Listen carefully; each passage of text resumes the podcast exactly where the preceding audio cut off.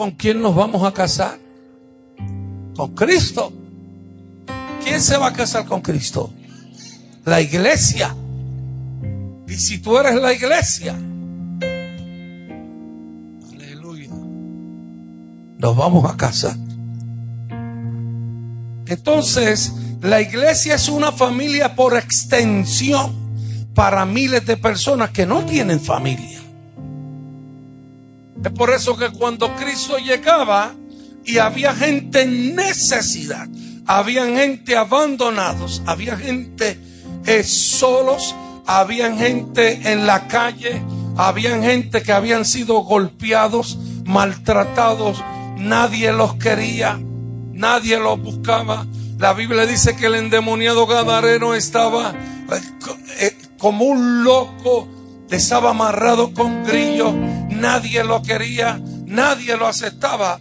Pero cuando Cristo llegó, dijo, este es un buen candidato para entrar a mi familia. Mira y mira al que está a tu lado y dile, yo fui un buen candidato para entrar a la familia porque Cristo me miró con ojos de amor.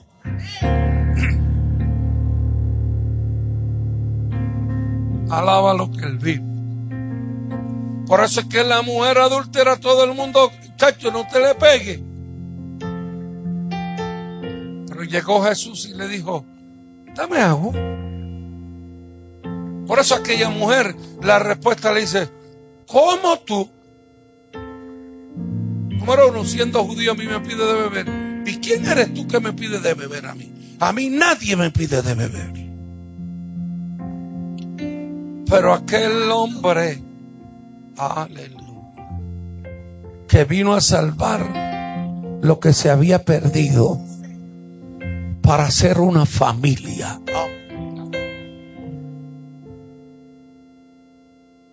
Si tú supieras quién te pide de beber, tú le darías. Y ese te daría un agua que salta para vida eterna. Esa es la bendición de la familia.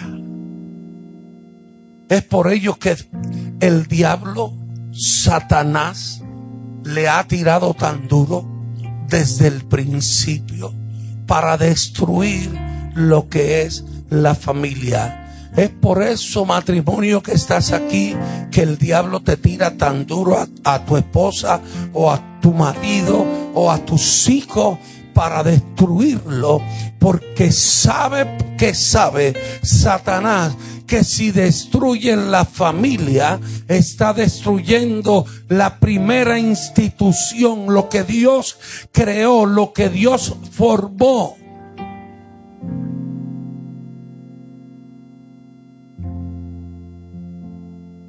Amén.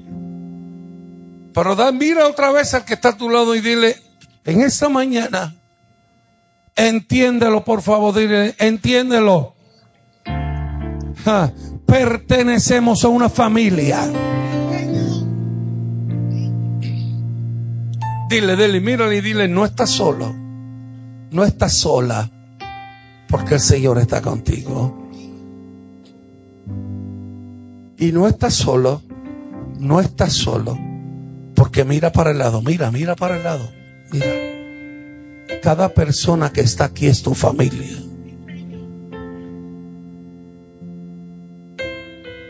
Es por. Yo estudiando esto. Ah, es que hay tantas, a cosas, que no conocemos. Por razón la Biblia dice, el pueblo perece porque no tiene el conocimiento. No sabe lo que hay realmente. Yo tengo para ellos. Lo que yo soy para ellos. Lo que yo creé para ellos. La bendición de ser llamado mis hijos. Porque miramos la iglesia con llegar a un parking de un lugar, entrar por la puerta de un lugar, escuchar los coritos, cantar los coritos, escuchar el que va a hablar. Y goodbye, brother. I see you on next Sunday.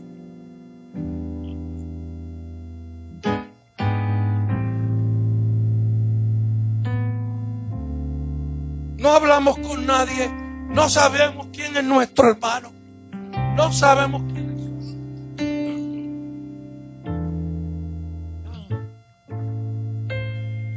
¿Sabe que Dios creó al hombre para relacionarse? Amén. Está conmigo. Está conmigo. Por eso es que cuando leemos Deuteronomio capítulo 6 y capítulo 7, antes de llegar a la tierra prometida, Dios le habla a Moisés y Moisés escribe y da unos detalles, escribe unas leyes, unos estatutos para que cuando entraran a la tierra prometida se dejaran llevar por esas leyes, por esos estatutos. Amén. Amén. Está conmigo. Mire, Moisés escribe en Deuteronomio capítulo 6, donde encontramos siete lecciones que nos sirven como modelos antiguos y no solamente como modelos antiguos, nos sirven como modelos actuales para nuestra familia y hogar. Israel, mire qué tremendo. ¿Por qué Moisés lo escribe? ¿Por qué Moisés lo habla? Porque Israel tenía que establecer su identidad como nación gobernada por valores sobrenaturales. Dios con su pueblo coge su familia, coge su gente, los libera de un pueblo que los tenía cautivos porque la, la mente egipcia era, no los dejo libres. ¿Cuál era la mente de Faraón? De esclavitud. Entonces, pues, a todos los que cogían los convertían qué? Esclavos. Porque esa era su cultura esclavizar. Pero ahora viene un Dios que le había hablado a Abraham y le dijo, ¿sabes qué? De ti saldrá un pueblo y de ti ese pueblo estará cautivo por 400 años. Pero ¿sabes qué? Conocerán cómo se mueve el ambiente en el mundo de la perdición, el mundo que el mismo hombre marcó para pecar. Pero ahora Dios le dice, pero ahora, luego de los 400 años, van a conocer a un Dios que los va a liberar. Van a conocer a un Dios que los hará entrar a una tierra prometida que fluye leche y miel. Y les quiero decir algo, ese pueblo va a ser diferente. Ese pueblo no va a pensar igual. Ese pueblo será otro pueblo. Aleluya. Porque ese pueblo será mi familia. Por eso es que yo te digo en esta mañana, estamos aquí pero no somos de aquí. Por eso como familia, tú no puedes vivir, tu familia no puede vivir al estilo de este mundo.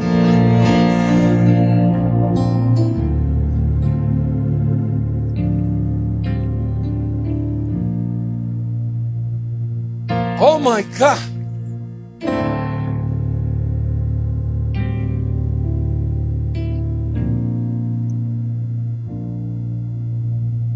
Decir algo. ¿Cuál ha sido uno de los mayores para mí? No soy, no soy Matthew Henry.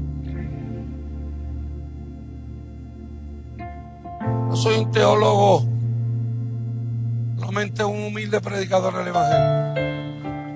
Pero cuando he analizado en estos días mientras leía, ¿sabe qué?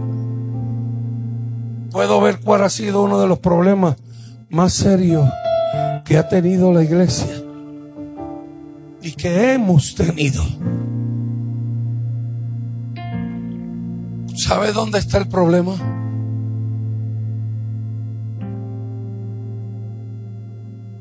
Arrepentimiento. Creemos que arrepentimiento es levantar la mano, pase al frente, ore por mí y ya. Pero cuando nos vamos al verdadero significado de arrepentimiento, nos dice metanoia, que es cambio de mente. Y el problema que ha surgido es que pasamos al frente, levantamos la mano, pero seguimos viviendo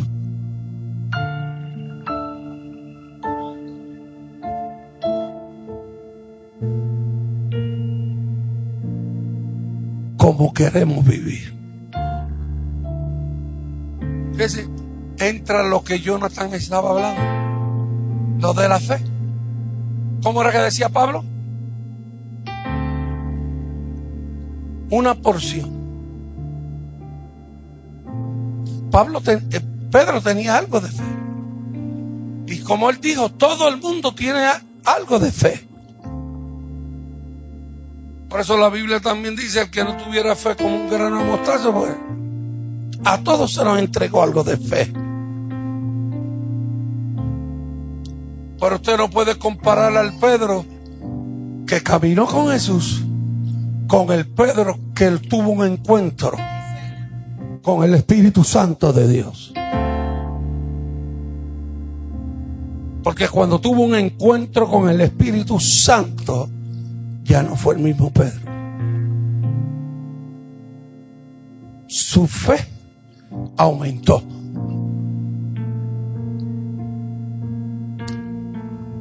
Entonces uno de los problemas que hemos tenido es que como familia adoptamos las cosas que no son del reino.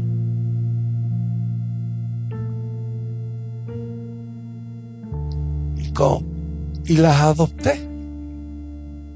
Vivimos bajo una cultura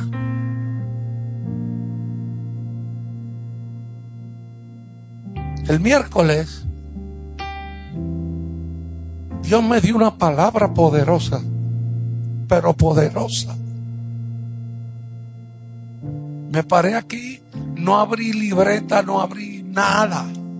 Y cada vez que abría la boca, lo que Dios me estaba dando era de arriba.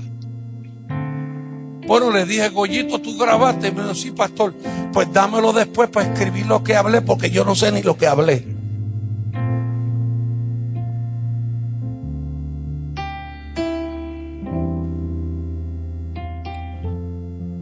Leyendo y buscando, pude ver algo poderoso y, que es una realidad desde siglos antes, anteriores. Fíjese, todo lo que nosotros hemos venido hasta llegar al siglo XXI. ¿Usted sabía que los piratas existieron? Los piratas existieron. Se dedicaban a, a, a, coger los barcos y jobarles y llegar a, a islas, tomar el botín, tomar, bueno, todas esas cosas. Entonces, había, también habían conquistadores. Habrá, eh, Cristóbal Colón. Llegaba a un sitio y ¿qué, ¿qué hacía cuando llegaba? Mira, yo soy bien buena gente, pero vengo a conquistarlo. Imagínense cómo era España adelantado en aquel tiempo. Llegaba una isla como Puerto Rico que lo que tenían eran flechas. Los indios. ¿No es? Pues conquistaron. Ahora, ¿cuál era el estilo de vida? esta gente venía en esos barcos, eran gente casados con hijos, pero ninguno de ellos andaba con su mujer ni sus hijos. Y cuando llegaban a conquistar, que conquistaban? Como era tanto tiempo, habían mujeres por un tubicete llave y cogieron las taínas y cogieron a Jaimundo. Entonces, ¿qué pasa? ¿Qué hicieron? ¿Qué casa tenemos nosotros? Africano, español y taína. ¿verdad? Creo yo. Ahora pregunto yo, ¿por qué tres?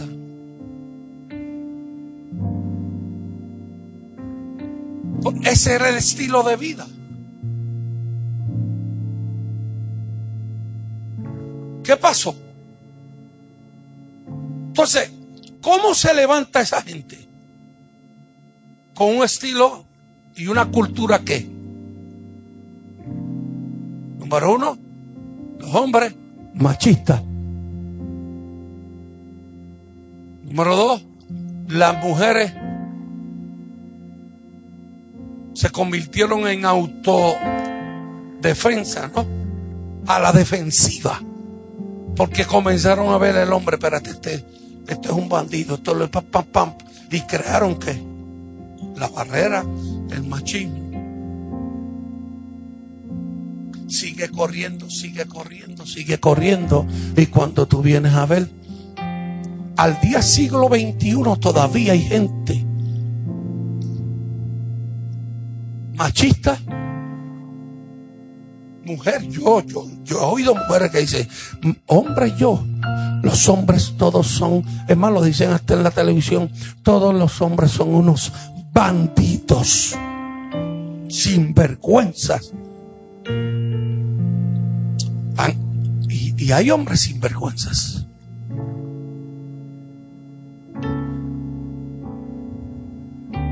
Pero también hay mujeres que se las traen. No voy a decir lo otro. Este era un buen momento para que los hombres por lo menos digan, gracias, basta.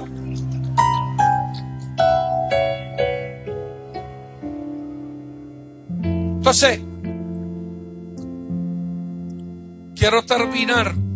Y usted dirá, ¿qué tiene que ver lo que el pastor está bien? vamos a llegar ahora, ya, porque son las 10. Tengo que terminar. Entonces, por ende, por ende, si usted, si usted está viendo eso y usted se levanta en un ambiente así, ¿qué usted a aprender? Cuando usted crezca y vaya en un momento dado al matrimonio, ¿qué usted va a practicar? Lamentablemente lo que usted aprendió, porque para usted eso está bien hecho.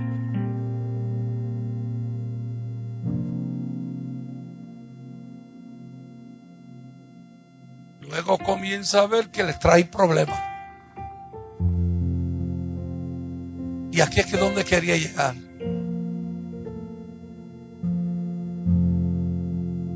Llegamos a Cristo,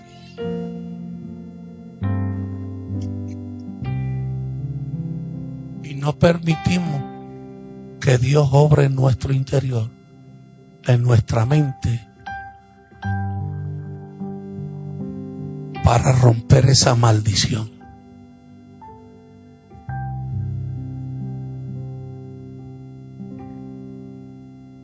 No es que Cristo no hizo nada es que no le permitiste obrar en tu vida.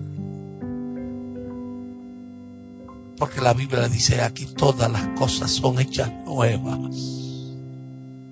Pero son hechas nuevas cuando permitimos que lo haga. Nos rendimos a Dios. Es por eso que Dios, cuando usted lee, no puede entrar. Cuando usted lee el libro, eh, léalo. Y después hablamos. Deuteronomio 6, 7. Moisés le dice que Dios le habla y le dijo, he aquí, se lo voy a leer, vamos a leerlo rapidito, rapidito. ¿Qué dice? Estos pues son los mandamientos, estatutos y decretos que Jehová vuestro Dios mandó. Estoy en el capítulo 6 de Deuteronomio. Para que los pongáis por... ¿Qué dice ahí? Para que los pongáis por qué? Por obra en la tierra a la cual pasáis vosotros para tomarla, para que temas a Jehová tu Dios, guardando todos tus estatutos, sus mandamientos que yo te mando. ¿A quién? A ti, tu hijo y el hijo de tu hijo todos los días de tu vida para que tus días sean qué? Oye, pues Israel y cuida de ponerlos por obra para que te vaya qué? Mira, esto se predica solo para que te vaya bien en la tierra que fluye leche y miel, y os multipliquéis como te he dicho Jehová el Dios de tus padres. Oye Israel, Jehová, nuestro Dios, Jehová, uno que, y amarás a Jehová tu Dios de todo corazón y de toda tu alma y con todas tus fuerzas. Y estas palabras que yo te mando hoy estarán sobre qué? Sobre tu corazón y las repetirás a quienes. Y hablarás de ella estando donde? y andando por donde. Y al acostarte y cuando te levante. Y las atarás como una señal en tu mano. Y estarán como frontal entre tus ojos. Y las escribirás en los postes de tu casa. ¿Y en dónde? Cuando Jehová te haya introducido en la tierra que juró tus padres Abraham, Isaac y Jacob, que te dan en ciudades grandes, buenas, que tú no edificaste tremendo. Ah,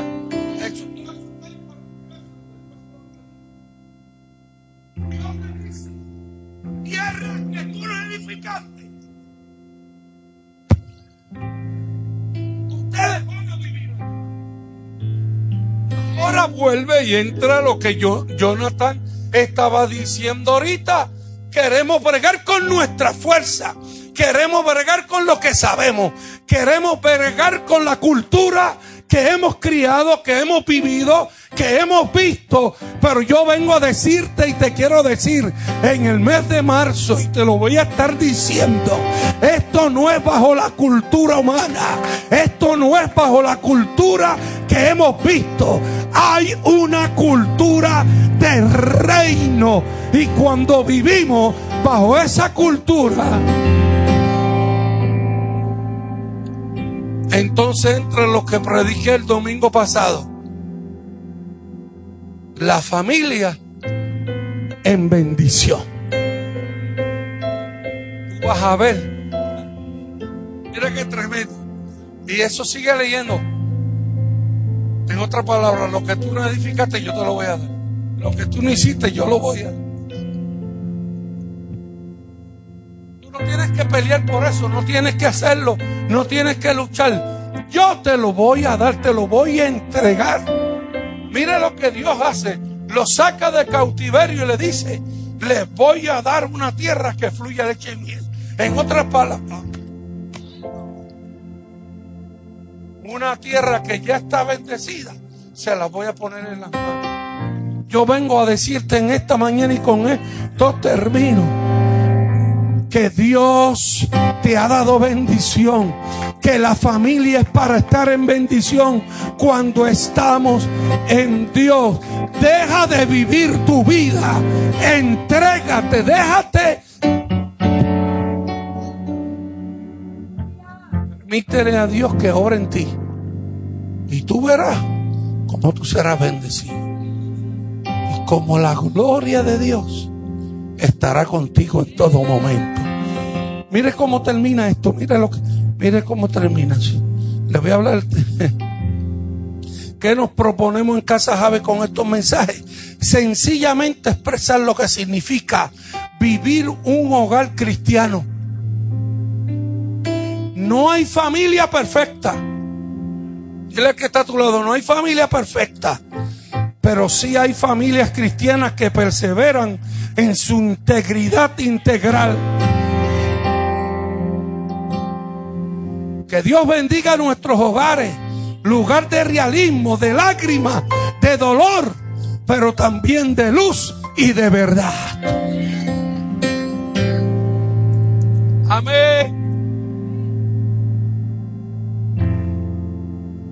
Simplemente quiero terminar con esto. Padre que está aquí, no somos culpables. Y no se haga culpable de las decisiones que toman sus hijos cuando crecen. No somos culpables de eso. Porque cada uno de ellos tiene su libre voluntad. Y si quieren seguir en el cristianismo y si quieren servir a Dios, eso es problema de ellos. Se les enseñó, se les habló, se les guió. Pero si no quieren entrar a lo que se les enseñó y lo que Dios hizo y las leyes de Dios, tampoco le aplauda lo que está mal hecho. Con amor dile, eso no está hecho bien, eso no está bien hecho. Y, y lamentablemente yo no te puedo apoyar en eso. Y te quiero decir, no estás pecando con eso. Porque si, si tú lo apoyas a él, a él, vas a tener problemas con el de ahí arriba. Porque tu bendición se va a detener. Aprenda él lo que es creer y mantenerse en lo que se le enseñó. Póngase de pie en esa mañana. Dios es bueno. Dios es bueno.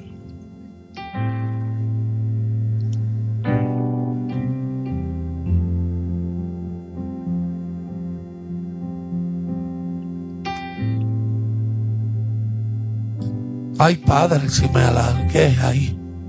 Pero vamos para adelante. Por nueve minutos.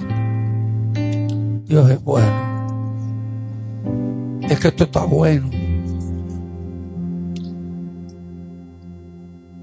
Hay carne aquí por un tubo y siete llaves. Hay mucho, mucho. Entonces, tenemos que permitirle a Dios que transforme nuestra vida, que cambie nuestros pensamientos. Por eso Cristo le decía, aquellos que, que libertaba, aquellos que sanaba. Jesús le dijo, yo te perdono, pero vete y no peques más.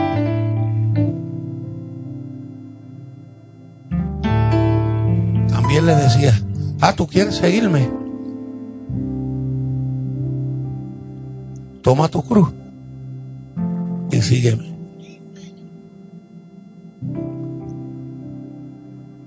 Amén. El Evangelio es seguirlo a Él. A veces queremos que Él nos siga a nosotros. Somos tan bravos que actuamos que como quien dice, sígueme tú a mí. Y te voy a decir algo. Él no te va a seguir. Él es un Dios de orden. Padre, en esta mañana Le te damos gracias por Jesucristo. Porque no somos familias perfectas. Tenemos nuestras luchas, nuestras batallas. Muchas veces lloramos. Muchas veces reímos. Muchas veces pasamos por momentos difíciles. Muchas veces queremos vivir como tú quieres que vivamos. Se nos hace difícil. Pero cuando leemos tu palabra, tu palabra dice que el que comenzó la obra en nosotros la perfeccionará. Lo grande de tu evangelio es que día a día tú irás sanando lo que está enfermo. Tú irás obrando en cada vida en cada corazón. Padre, ayúdanos a vivir, Señor, poco a poco, día a día, como tú quieres que vivamos. Y si hemos tenido que tomar decisiones fuertes, Señor, las hemos tomado, Padre, porque hemos hecho todo lo imposible. Pero, Padre, tú pusiste en nuestro corazón en tomar decisiones. Porque también hay que tomar decisiones en ti. Permite que cada decisión que vayamos a tomar sea dirigida por ti, Señor. Te daremos toda gloria, toda honra. Bendice cada uno de los que estamos aquí y que podamos entender que somos tu familia. Somos familias salvas por ti, llenas por ti, por tu Espíritu Santo. Te daremos